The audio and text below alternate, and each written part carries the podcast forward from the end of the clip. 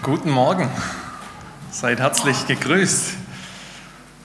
Seid wach, das ist gut. Die Reaktionen sind noch spärlich, aber das kann ja noch kommen.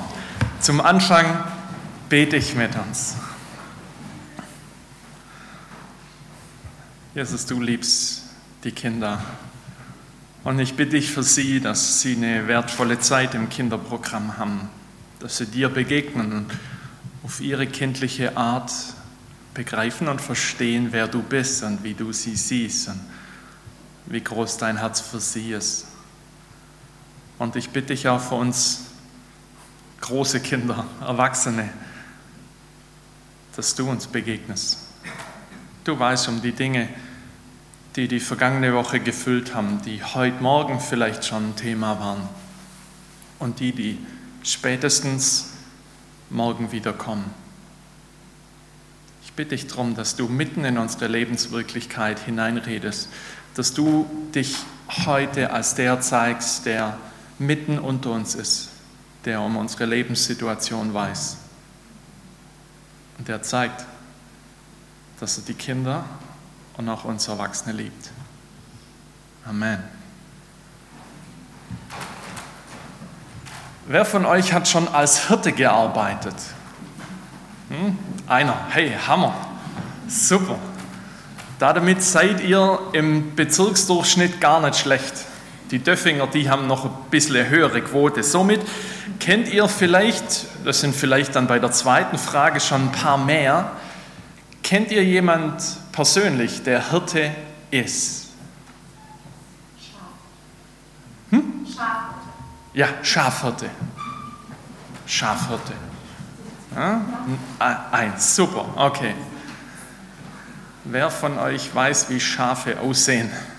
Das ist so die Kontrollfrage nochmal, so kurz zum Schluss, ja? Sehr gut, weil das ist ja, naja, in der Stadt weiß man ja nie.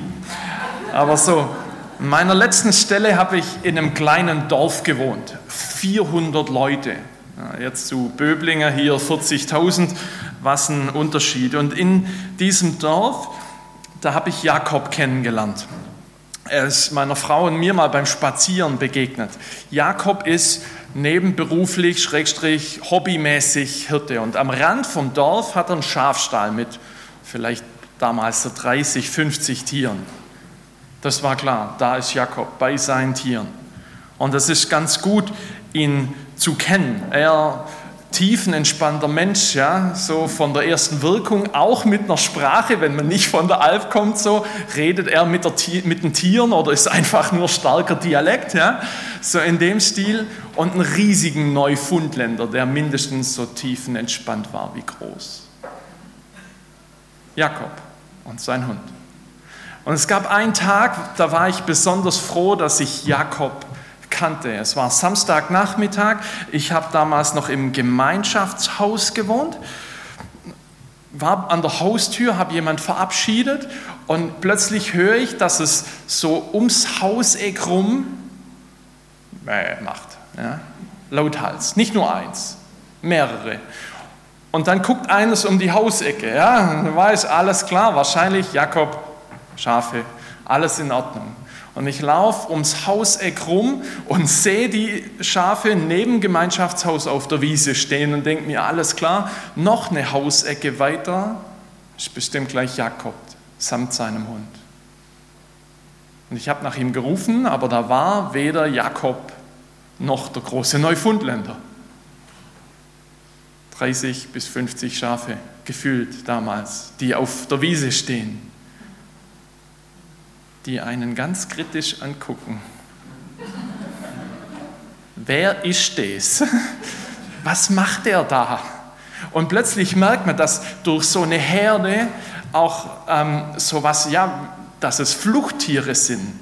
Da steht plötzlich jemand Fremdes da und die gucken und bewegen sich schon in eine Richtung. Und was machst du als jemand, der mit Schafen nicht umgehen kann? Was machst du, dass die nicht hoch zur Hauptstraße rennen und da, wenn es dumm läuft, irgendwie unter das Rad kommen und das Auto kommen? Was machst du da?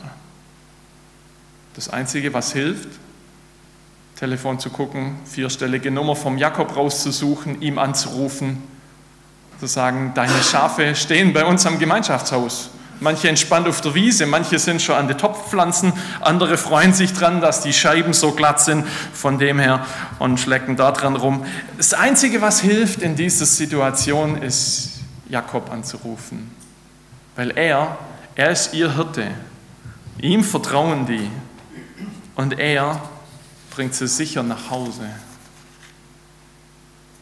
Ich möchte mit euch heute in, in einer Predigtreihe weitermachen. Ich habe schon mal ein Stück davon mit euch gehabt, wo es, so um die Ich Bin-Worte geht, wo Jesus über sich selber ganz deutliche Aussagen macht. Sie sind im Johannesevangelium, sieben Stück. Und das Verrückte, das Spannende ist, dass Jesus nicht nur sagt, ich bin, sondern dass er eigentlich sagt, ich, ich bin. Also ich und niemand anders. Eine ganz starke, pointierte Aussage, eine mächtige Betonung. Und was meint er damit? Was bedeutet es, wenn Jesus eben sagt, ich, ich bin der gute Hirte? Ich lese euch die Stelle vor, aus der das kommt, aus Johannes 10, die Verse 11 bis 16 und dann nochmal 27 und 29. Das Ganze könnt ihr, wenn ihr wollt, mitlesen. Es ist die Basisübersetzung, ist ein bisschen eine jüngere Übersetzung. Und da sagt Jesus eben Folgendes. Ich bin der gute Hirte. Und der gute Hirte, der ist bereit, sein Leben für die Schafe zu geben. Anders ist das bei einem, der die Schafe nur für Geld hütet. Er ist kein Hirte und die Schafe gehören ihm nicht. Wenn der Wolf kommt, äh, wenn er den Wolf kommen sieht, lässt er die Schafe im Stich und läuft weg. Und der Wolf stürzt sich auf die Schafe und jagt die Herde auseinander. Aber so, denn so ein Mensch, der hütet die Schafe nur für Geld und die Schafe sind ihm gleichgültig. Ich bin der gute Hirte. Ich kenne die, die zu mir gehören und sie kennen mich. Genauso kennt mich der Vater und ich kenne ihn. Ich bin bereit, mein Leben für die Schafe zu geben. Ich habe noch andere Schafe, die nicht aus diesem Stall kommen. Auch die muss ich führen und sie werden auf meine Stimme hören. Alle werden in einer Herde vereint sein und einen Hirten haben. Meine Schafe hören auf meine Stimme. Ich kenne sie und sie folgen mir. Ich gebe ihnen das ewige Leben. Sie werden in Ewigkeit nicht verloren gehen und niemand kann sie mir aus den Händen reißen. Mein Vater, der sie mir anvertraut hat, ist mächtiger als alle. Niemand kann etwas aus seinen Händen reißen. Ich bin der gute Hirte, sagt Jesus. Es zieht sich durch.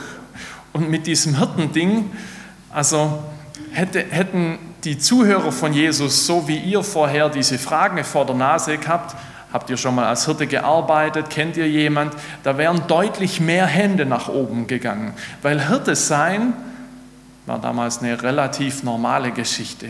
Also entweder hatten, zum einen hatten mehr Leute mehr Schafe oder man hat einfach ein, zwei, drei gehabt.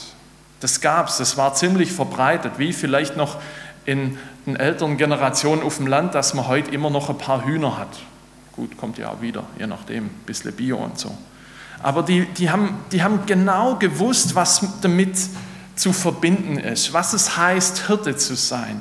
Die haben ein ganz klares Bild gehabt. Das ist wie wenn ich mit euch drüber rede, ähm, wie es ist, zum Wertstoffhof zu gehen, ja, wie Mülltrennung im Landkreis Böblingen aussieht und die ist ja, naja, aber, aber denn, bei der Geschichte habt ihr ein sehr konkretes Bild. Manche lachen vielleicht sogar ein bisschen drüber, ja, aber so, ihr habt eine konkrete Vorstellung davon. Und so ist bei den Hörern von Jesus, wenn er davon redet, dass er der gute Hirte ist. Die wissen, was es heißt, Hirte zu sein. Die wissen, was einen guten Hirten ausmacht. dass er eine Beziehung zu den Tieren hat, von klein auf, dass er sie kennt mit ihren Eigenheiten, dass er die Herde zusammenhält, dass er für sie sorgt und sie dort bringt, wo sie versorgt sind, dass er sie beschützt vor Tieren. Und sie kennen nicht nur den Hirten, sie kennen auch den, den Lohnarbeiter, den Miethirten, der ganz anders drauf ist. Dem gehören die Viecher ja nicht. Und wenn der Wolf da ist, weiß er ganz genau, es gibt keine Berufsgenossenschaft, die hier irgendwie sich um mich kümmert, wenn ich nachher verletzt bin. Warum zum Fuchs sollte ich hier bleiben und mich um diese Tiere kümmern? Wenn der Wolf da ist, tschüss. Aber der gute Hirte, dem, dem die Tiere gehören, der ist anders. Ein richtiger Hirte bleibt da. Jesus sagt, ich bin der gute Hirte. Ich kenne die, die zu mir gehören und sie kennen mich. Wenn so Schüler von Jesus ist und das hört, könnte man eigentlich fragen, du, du Hirte? Ganz ehrlich, du bist doch, ja was bist du eigentlich? Du bist gelernter Zimmermann. Bei dir zu Hause in Nazareth, in der Wohnung deiner Eltern, hängt noch der, der Genossenbrief, äh, Quatsch, der Genossen, der Gesellebrief hier an der Wand. Es ist ganz klar, du hast eine Ausbildung gemacht. Die letzten Jahre ziehst du mit uns durchs Land. Du bist Rabbi, du bist theologischer Lehrer. Wir haben nie mitbekommen, dass du irgendwie so einen Nebenjob noch am Laufen hast. Wir haben nicht gesehen, dass du irgendwie willst willst umschulen? Macht er das keinen Bock mehr mit uns? Was ist los?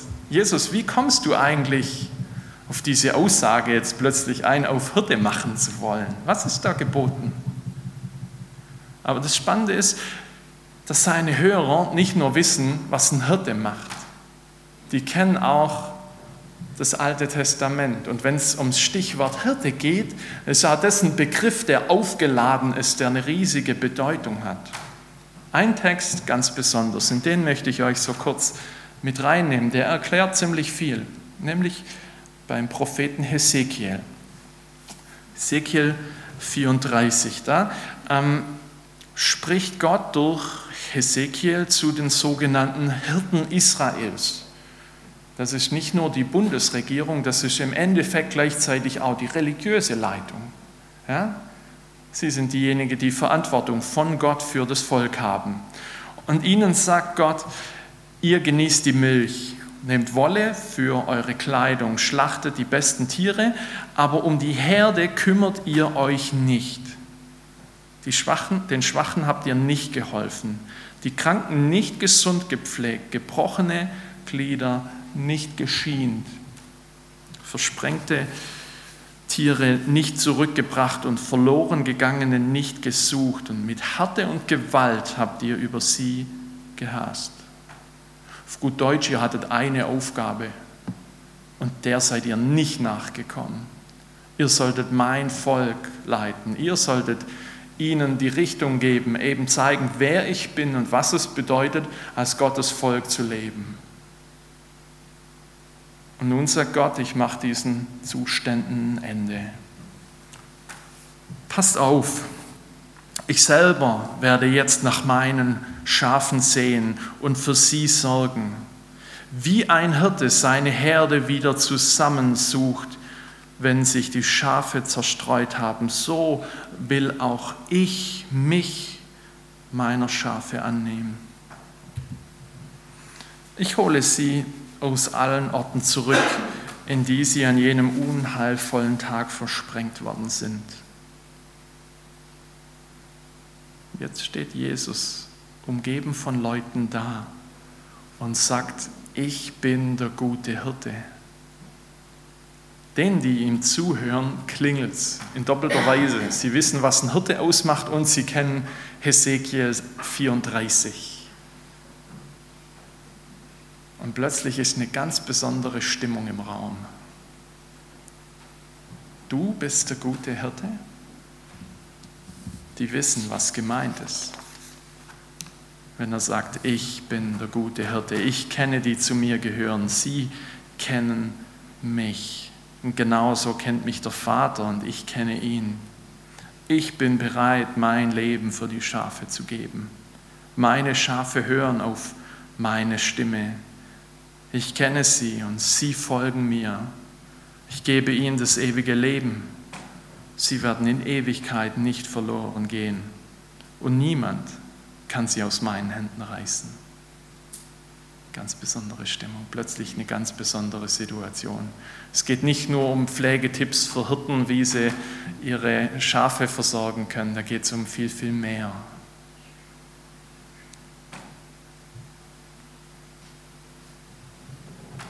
Was geht dir durch den Kopf, wenn du das hörst? Dass Jesus sagt, ich bin der gute Hirte.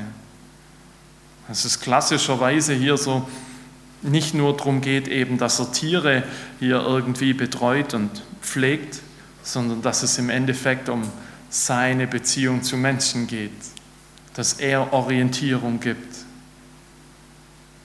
Warum brauchen Menschen eigentlich einen Hirte? Eigentlich nicht unbedingt das coole zeitgemäße Bild, weil eigentlich Hirte sein oder einen Hirten haben heißt ja im Endeffekt, ich verliere ein Stück von meiner Selbstbestimmung. Also es gibt jemand, der mir eine Richtung vorgibt, ja, der mit dem Stab zur Not mal seitlich schubst, ähm, der sagt, da geht's lang.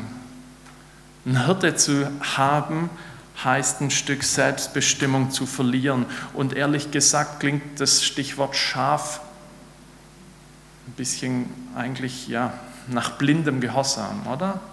Schaf macht, was der Hirte sagt. Im Schwäbischen gilt es als Schimpfwort zur Not noch. Aber es ist nicht immer das Gefühl, auch da, dass ich jetzt unbedingt einen Hirte brauche. Und trotzdem ist die Suche nach Orientierung ein riesiges Thema. Ich habe im Computer einfach mal bei Google habe ich mal Folgendes eingegeben. Was kann ich tun, wenn? Ja? Und das Schöne ist, wenn man das eintippt, werden einem gleich eine ganze Ladung an Suchergebnissen vorgeschlagen, die ganz oft von anderen Leuten gesucht werden.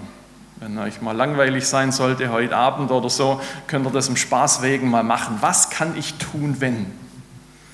Und vor ein paar Wochen kam Folgendes dabei raus. Ja, so diese meist gesuchten Begrifflichkeiten, die dann kamen. Was kann ich hopsa, tun, wenn? Ist vielleicht für euch ein bisschen klein, aber was kann ich tun, wenn mein Hund Durchfall hat, mein Kind gemobbt wird, ich Wasser in den Beinen habe, ich, mein Handy ins Wasser gefallen ist, mein Handy gehackt wurde, mein Laptop nicht mehr hochfährt, meine Stimme weg ist, für Prediger hochrelevante Frage, mein Kind lügt und was kann ich tun, wenn ich keinen Eisprung habe? Das wird von, das, das ist das, was von wahnsinnig vielen Leuten gesucht wird, weil das eben ja, hier vorkommt. Das, was am meisten gesucht wird, taucht da auf. Scheiß, oder? Also wenn euer Hund Durchfall hat, ich kenne einen guten Tierarzt in der Eninger Gemeinschaft, ähm, oder zumindest Veterinär. Ähm, aber das, das fand ich so bezeichnend, diese Frage, was kann ich tun, wenn, die ist riesig relevant. Und das taucht nicht nur bei Google auf. Also ich weiß nicht, wer von euch gerne in Buchhandlungen ist. Ich bin wahnsinnig gerne in Buchhandlungen, meistens so ein bisschen zum Jammer meiner Frau, die da irgendwie gar kein Interesse dran hat, so richtig. Aber jede Buchhandlung und auch Amazon, digitale Buchhandlung und was nicht noch alles, die haben einen riesigen Bereich, in dem, in es um Ratgeber geht, in dem es um Selbsthilfe geht. Irgendwie das ist ein riesig fettes Thema in einer Welt, die wahnsinnig komplex ist, wo es ganz viele Möglichkeiten gibt. Orientierung ist und bleibt ein wichtiges Ding. Was mache ich, wenn? Vielleicht ist deine aktuelle Frage nicht hier drauf, aber vielleicht kann man die auch googeln. Es ist nur die Frage, was dabei rauskommt und ob das Ergebnis gut ist und ob es Sinn macht. Es braucht irgendwie ein Stück Orientierung. Und mitten in das, was tagtäglich eine Frage ist, die vielleicht über das hinausgeht, sagt Jesus dir, ich bin der gute Hirte. Ich bin für dich, wenn du willst, der gute Hirte. Ich will es sein. Ich bringe dich zurück in Gottes Gegenwart. Ich bin bereit, mein Leben für die Schafe zu geben. Ich gebe ihnen das ewige Leben und sie werden in Ewigkeit nicht verloren gehen. Und niemand kann sie mir aus den Händen reißen. Ich bringe dich zurück in Gottes Gegenwart. Ich bin derjenige, der diese Kraft überwindet, die die Bibel Sünde nennt, die dich von Gott trennt, die im Endeffekt dein Leben kaputt macht. Jesus sagt, ich bin nicht wie der Miethirte, der Lohnarbeiter, ich bin der gute Hirte, der bereit ist, sein Leben zu geben. Ich bringe dich zurück in Gottes Gegenwart. Ich bin der, der dir Orientierung gibt. Was kann ich tun, wenn? Wahnsinnig relevante Frage. Und mit Jesus ist es so, dass er sagt, meine Schafe hören auf meine Stimme, ich kenne sie und sie folgen mir. Und ich habe jetzt als Christ nicht immer unbedingt den Eindruck, dass es immer so leicht ist wie bei der Google-Suche. Ja? Was kann ich tun, wenn? Was ist mein idealer Arbeitsplatz? Wer ist der ideale Partner? Macht es Sinn, jetzt umzuziehen, hier zu bleiben, sonst irgendwas zu machen? Und doch ist es spannend, wie, wie Jesus da ist und irgendwie durch die Bibel, durch andere Christen uns ein Stück Orientierung schenkt in dieser aktuellen Was kann ich tun, wenn Frage. Ich bringe dich zurück in Gottes Gegenwart. Ich gebe dir Orientierung und ich gebe dir Halt. Er sagt selber, sie werden in Ewigkeit nicht verloren gehen und niemand kann sie mir aus den Händen reißen. Vor einer Weile waren meine Frau und ich im Krankenhaus, nicht wegen uns selbst, sondern wegen einer guten Freundin von uns. War sonntags unterwegs, ihr war im Gottesdienst schlecht und sie ist heimgefahren mit den Kindern, ihr Mann ist geblieben. Und auf dem Weg heim verliert sie scheinbar das Bewusstsein, wie auch immer. Irgendwie ihre Kinder sagen, Mama, du bist durchs Dorf gefahren, aber du hast nimmer heimgefunden. Und wie diese Geschichte so passiert, fährt sie auf eine Art, ja, auf eine Art, wie soll man es gut ausdrücken, die fährt irgendwo seitlich drauf und das Auto bleibt seitlich hängen, mit der einen Seite oben, mit der anderen Seite unten. Ihr passiert nichts, Kinder passiert nichts, Eins davon steigt aus, es ist kurz vor den Nachbarn schon hier, die ähm, gucken nach ihnen, Notarzt und so weiter, was los ist. Und durch, durch das, dass er dann ins Krankenhaus kommt, wird irgendwie spontan festgestellt, du, das war nicht nur irgendwie ein Blackout oder sonst was, im Endeffekt hast du seit kurzer Zeit eine Hirnblutung. Und hätte man das nicht da festgestellt, und direkt sagt anderes Krankenhaus, größerer Laden, spezialisierte Leute drauf. Und sie sagen, wir waren zwei Wochen, zwei Wochen mit Krankenhaus beschäftigt. Sie hat vieles gar nicht wirklich mitbekommen. Und ihn zu kennen und seine Kids zu kennen. Und an dem Tag, als wir bei ihnen waren, da saß sie schon wieder ohne Schlauch und sonstiges Zeug am Kopf, was alles war, sitzt sie im Bett, ist noch nicht fit. Aber sie sagt, wir fühlen und wir wissen, dass Jesus uns gehalten hat und hält. Und wir vertrauen darauf, dass er der gute Hirte ist und eine Spur hat, selbst jetzt sitzt du einfach mit am Bettende und denkst, okay, Amen dazu. Auch das gehört zu dem, dass Jesus sagt, ich bin der gute Hirte. Und die Frage, die ich dir nicht beantworten kann, aber die ich dir gerne heute zum Abschluss stellen möchte, ist, was bedeutet das für dich heute? Dass Jesus zu dir sagt, ich bin der gute Hirte. Begegnet er dir da mitten in so einer Was kann ich tun, wenn Situation? Oder begegnet er dir an einem Punkt, wo du gesagt hast, du, ich suche dich eigentlich gerade, aber irgendwie ist gerade schwierig? Bringt es dich in seine Gegenwart zu sagen, hey, ich will neu auf deine Stimme hören? Was bedeutet es heute an diesem Sonntag, dass er dir sagt, ich, ich bin der gute Hirte? Ich bete mit uns.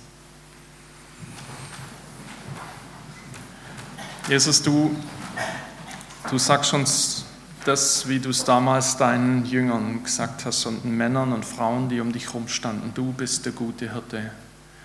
Und du weißt um unsere jeweilige Lebenssituation, die vielleicht von was ist wenn oder was mache ich jetzt Fragen geprägt sind.